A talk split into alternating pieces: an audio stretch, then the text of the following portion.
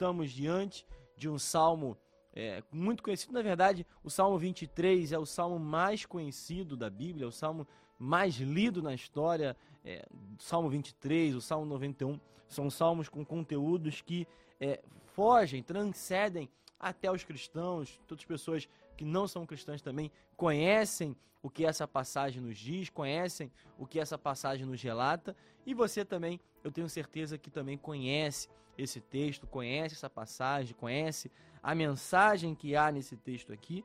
Esse texto, esse salmo, ele foi escrito pelo rei Davi, o que enriquece a mensagem, o que enriquece o seu conteúdo. O Salmo 23 ele é um salmo composto por um rei, por um menino que pastoreava as suas ovelhas, tinha como função na sua casa pastorear as ovelhas de seu pai e ele se dedicava a isso, estava fazendo exatamente isso quando o profeta, o sacerdote, o profeta Samuel estava na casa de seu pai, estavam tentando achar qual irmão ungiria como rei, e ele estava lá, quieto, fazendo o seu serviço, ele é chamado para dentro e ele é ungido como próximo rei de Israel, como sucessor de Saul, e ele passa por todo o processo.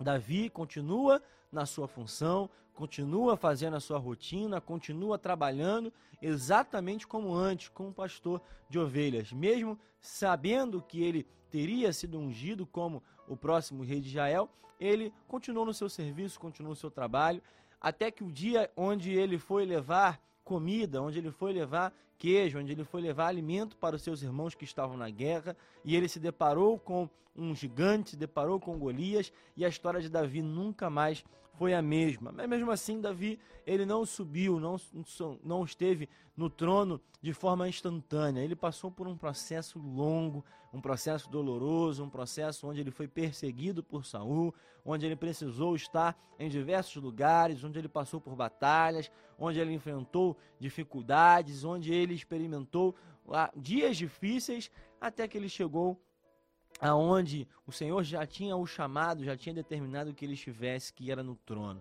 Davi, que foi chamado de um homem segundo o coração de Deus. Davi, que foi conhecido como, que é conhecido como o maior rei de Israel.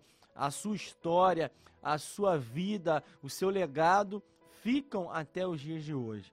Davi era alguém que não tinha é, do que se queixar, não tinha do que faltar. Mas aqui ele nos escreve, ele nos relata um salmo, uma canção, um texto que fica eternizado, que fica em nossa memória até os dias de hoje, com uma mensagem, mensagem que é rica, que é poderosa, que ao mesmo tempo também é simples de ser entendida, mas ao mesmo tempo poderosa, com tantos detalhes, com tantos é, tantos, tantas nuances, tantas informações aqui importantes e relevantes para a nossa vida. É importante nós entendermos o que, que Davi está dizendo nesse salmo. O tema dessa reflexão, o tema dessa mensagem devocional é: de nada tenho falta, de nada tenho falta. Quando nós olhamos para esse texto, quando nós olhamos para essa passagem, nós vamos ver que ele é um salmo que fala sobre suficiência. É um salmo que fala exatamente sobre isso, sobre nós não termos falta de nada. Mas isso é condicional. Nós entramos no texto dizendo que nós não temos falta de nada, porque o Senhor é o nosso pastor. Aqui há uma condição nós apontamos sempre para a informação que nada me faltará, de nada tenho falta, mas nós devemos nos lembrar que há uma condição para que isso aconteça. Para que nada nos falte, para que nós não tenhamos falta de nada, como poderíamos dizer de forma até melhor, nós precisamos entender que para isso o Senhor precisa ser o meu pastor. A primeira informação que esse salmo nos dá é exatamente isso: o Senhor é o meu pastor. E é muito interessante lembrar que é Davi que está falando isso, porque o rei de um povo, o rei de uma nação, era também chamado, numa ilustração, numa comparação, a um pastor de ovelhas. Um rei era um condutor da nação, era alguém que guiava o seu povo, era alguém que conduzia o seu povo. Então era costume, era comum trazer a imagem do rei como o pastor de ovelhas, como pastor daquela nação, como pai daquela nação, como guia daquela nação.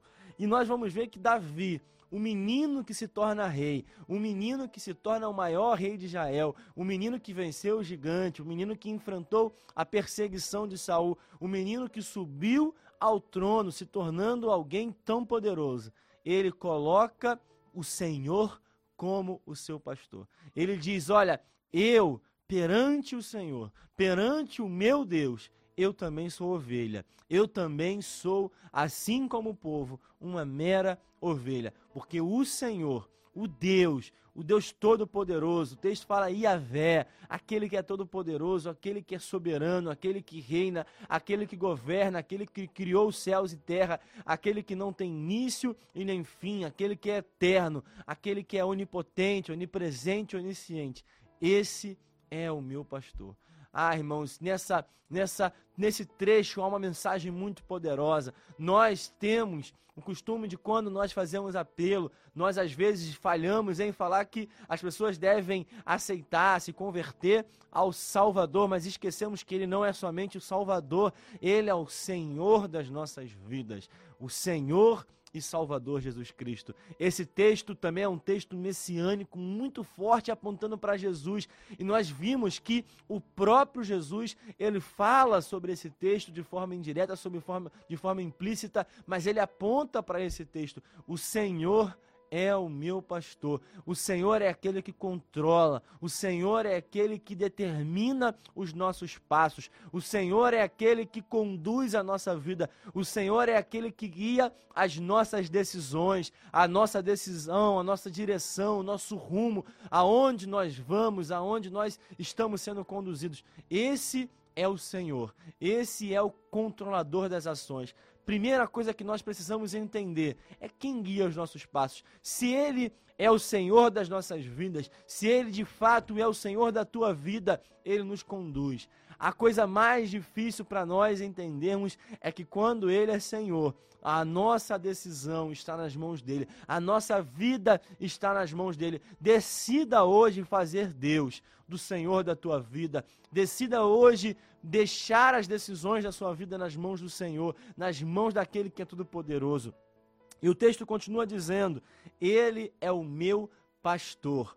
Lá em João capítulo 10, nós vamos ver que Jesus aponta para esse texto dizendo que eu sou o bom pastor. Jesus ele traz para si esse texto, dizendo: Eu sou aquele que a palavra fala que é o pastor. Eu sou o bom pastor, o bom pastor que dá vida pelas suas ovelhas, o bom pastor que dá a sua própria vida, que entrega a sua própria vida, que morreu pelas suas ovelhas. Eu quero dizer nesse tempo que Jesus é o pastor das nossas vidas. Jesus é o pastor que traz a, as ovelhas de volta para o aprisco, que, como o texto fala, quando uma ovelha se perde, ele deixa as 99 e vai lá buscar, vai lá trazer de volta aquela ovelha amada. O Senhor é o meu pastor. E o texto fala que nada me faltará. Outras versões falam sobre de nada tenho falta. E nós olhamos para essa passagem, olhamos para esse texto, pensando que às vezes esse texto fala sobre abundância, sobre prosperidade,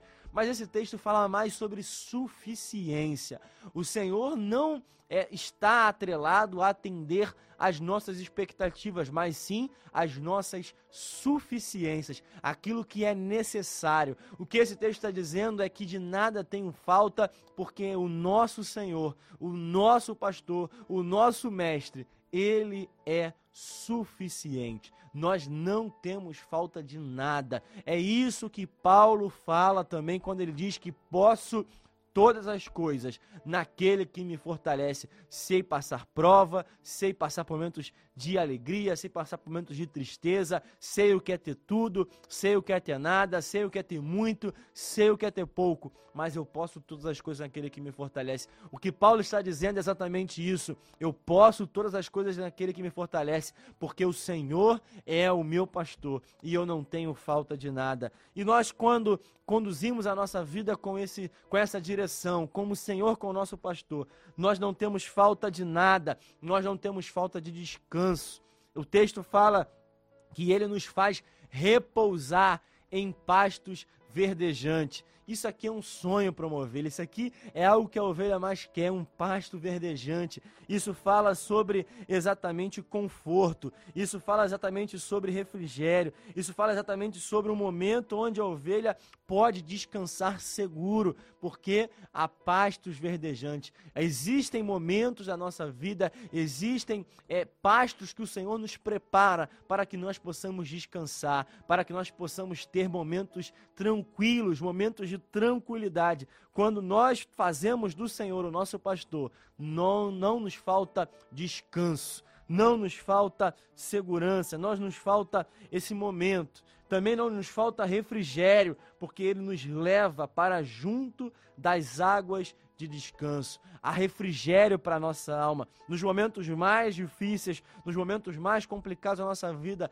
ele nos conduz para momentos de refrigério. Mas é importante nós entendermos que isso só acontece quando o pastor nos guia, quando o pastor vai à nossa frente, quando o Senhor vai à nossa frente. Um pastor de ovelhas, ele sempre vai à frente do seu rebanho, ele sempre vai à frente das suas ovelhas, porque quando ele vai à frente, ele vai guiando as suas ovelhas. Não é necessário as ovelhas conhecer o caminho, mas é necessário seguir o seu pastor. Ah, irmãos, isso é importante porque nós temos é, tomado tantas decisões, porque nós queremos tomar os nossos próprios passos, os nossos próprios rumos, mas quando o Senhor vai à nossa frente, Ele nos faz deitar em pastos verdejantes, Ele nos faz ter águas de refrigério, Ele nos leva a momentos de refrigério, Ele nos leva às águas de descanso. O texto continua falando: refrigera a minha alma, guia-me pelas veredas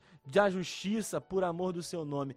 Quando nós temos o Senhor como nosso pastor, não nos falta diretriz, não nos falta a orientação do caminho certo. Nós estamos vivendo um tempo onde é necessário, é fundamental saber o que nós estamos seguindo. Aqui o texto nos fala que quem segue o Senhor como seu pastor tem diretriz, tem caminho, tem direção, tem rumo certo, sabe por onde anda. Irmãos, quantas vezes nós vamos ver pessoas que tentaram viver conforme a sua própria sorte, buscaram o seu próprio caminho, fizeram de si mesmo o senhor da sua vida, fizeram de si mesmo o controlador da sua vida, e o final foi trágico. Nós vamos ver a parábola do filho pródigo, onde ele fala para o seu pai que ele quer a sua parte na herança, e ele passa a ser o senhor da sua própria vida, e por conta disso, ele cai em ruína, ele cai numa tragédia, ele cai no momento onde a consequência do seu pecado chega de forma rápida, instantânea. Ah, irmãos, que você não possa, que você possa não tentar conduzir a sua própria vida, mas tenha certeza que quando nós temos o Senhor como nosso pastor, não nos falta a diretriz, não nos falta o caminho certo, não nos falta a condução no caminho certo. E aí o texto continua dizendo: Ainda que eu ande pelo vale da sombra da morte, não temerei mal nenhum, porque tu estás comigo não nos falta companhia. Irmãos, essa passagem, esse verso, para mim é o verso mais forte. Porque o texto nos aponta no verso 2 que ele nos faz deitar em pastos verdejantes, nos leva a águas de refrigério, a águas de descanso. E aqui o texto fala que mesmo que eu ande no vale da sombra da morte. E é interessante que é, nós vamos ver que há dois momentos. Deus nos chama a nos a repousarmos em vales reverdejantes, mas não nos torna imunes a momentos a andar no vale da sombra da morte. Deus não nos faz imune a momentos que nós experimentamos andar o vale da sombra da morte. E nós entendemos aqui que, que eu sei andar em pastos verdejantes, eu sei repousar em pastos verdejantes, mas eu também devo saber o que era andar em vales da sombra da morte. Nós temos aqui nesse texto que Deus não nos chama para ser imune ao vale, mas Deus não nos chama a ficar no vale. De nada eu tenho falta, porque Ele está conosco. Ele é a nossa companhia no vale. A primeira informação que esse texto dá é que nos vales que nós enfrentamos, nos vales que nós passamos, nós vamos com o Senhor. Não vamos sozinhos. Talvez você esteja num momento de dificuldade, passando exatamente por um vale da sombra da morte. Mas eu tenho uma informação, eu tenho uma notícia para a tua vida. Você não está sozinho. O Senhor é contigo. Mas entendemos aqui também que o texto fala que nós andamos pelo vale da sombra da morte. O vale da sombra da morte não é lugar de descanso. O vale da sombra da morte é lugar de passagem. Nós deitamos no vale nos pastos verdejantes, mas o vale da sombra da morte, nós somente andamos, nós somente atravessamos, nós somente passamos. Nós não devemos nos acomodar no vale, nós não devemos estacionar no vale. O vale não é lugar de acomodação, o vale não é lugar de nós se acostumarmos com ele, não é lugar de nós estarmos acostumados com o vale, mas é lugar de passagem. Nós precisamos é, entender que nós não devemos nos entregar à derrota, nós não devemos nos entregar ao fracasso. Você vai atravessar o vale, vai ter momentos de vale, mas tenha certeza, o vale da sombra da morte não é o teu lugar, não é para onde o Senhor te chamou. Você pode atravessar, você pode enfrentar, vão ter momentos difíceis, mas deserto, vale da sombra da morte, não é o teu lugar. Ande por ele, mas atravesse. É lugar de passagem. Você passa por esse momento. Ah, irmãos, também não nos falta consolação, porque a vara e o cajado dele nos consolam. A vara era um instrumento para que o pastor pudesse se defender, pudesse defender as ovelhas dos inimigos, dos adversários. Com a vara, o pastor, ele poderia se proteger dos adversários que tentariam roubar as suas ovelhas. E o cajado era um instrumento onde ele conduzia as suas ovelhas, onde ele conduzia as suas, é, as suas ovelhas que estavam a sua, é, na sua condução. É dessa forma que o Senhor também nos conduz, nos protegendo do nosso inimigo, mas também nos consolando, também estando conosco, trazendo de volta. O cajado era utilizado com um gancho na ponta, exatamente para trazer a ovelha de volta, para trazer a ovelha para perto do pastor novamente. E o Senhor também faz isso conosco, com o seu cajado. Sempre que tentamos nos afastar do nosso pastor, nos afastar do nosso Senhor, ele nos traz de volta, ele nos conduz à proximidade, ele nos produz, ele nos traz de volta ao sentimento de intimidade com ele. E o texto continua falando: de nada tenho falta, porque ele nos dá sustento. Aqui a ilustração muda um pouco. Antes nós estávamos na ilustração que falava sobre o pastor e a ovelha, mas aqui agora há um anfitrião numa mesa e ele prepara prepara uma mesa, prepara um banquete na presença dos meus adversários. O nosso Senhor, ele tem banquete para nossas vidas. Ele tem momentos onde ele vai nos recepcionar. E aqui é impossível que a gente não lembre de um grande banquete que nós vamos participar na glória. O Senhor tem um banquete preparado para nós, na presença dos adversários. Aqui fala sobre honra. O Senhor nos honra. O Senhor nos dá momento onde ele vai nos preparar a mesa, onde ele vai preparar o alimento para nós. E o texto fala que ele unge a minha cabeça com óleo e o meu, e o meu cálice transborda. Era um costume naquela época que o anfitrião ungisse a cabeça do seu, é, do seu hóspede, daquele que ele recebia, do seu convidado, para que pudesse ser honrado a presença de todos. E é isso que o Senhor faz. Há também uma ilustração que fala sobre a ovelha que tinha o óleo sobre a sua cabeça como proteção contra as moscas, contra aquilo que estava tentando fazer, impedir a ovelha, ou com, também como, como proteção para as feridas da cabeça da ovelha. E nós entendemos aqui que ele também traz o óleo sobre as nossas cabeças e o nosso cálice transborda. Não nos falta alegria, porque o Senhor é o nosso pastor. Não nos falta felicidade, porque o nosso Senhor é o nosso pastor. Bondade e misericórdia me seguirão até o fim das nossas vidas. A bondade aqui também fala de aliança. A aliança do Senhor vai conosco até o último dia da nossa vida. E nós habitaremos na casa do Senhor, na presença dele, para todo sempre. Essa é a palavra de Deus para